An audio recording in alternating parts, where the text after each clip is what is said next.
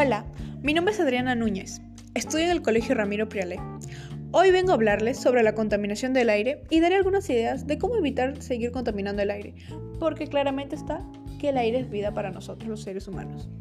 La contaminación del aire es inducida por la presencia en la atmósfera de sustancias tóxicas, principalmente producidas por la actividad humana en los últimos años. Estos gases y sustancias químicas generan una serie de fenómenos y consecuencias para los ecosistemas y los seres vivos que pueblan nuestro planeta. Hoy en día la contaminación del aire ha aumentado. Esto se debe a la gran cantidad de fábricas en nuestro país y en, a nivel mundial. El humo de los carros también contaminan el aire.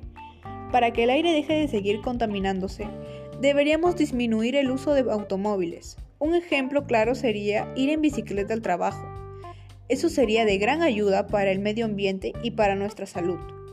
Otro ejemplo sería también disminuir el uso de fábricas.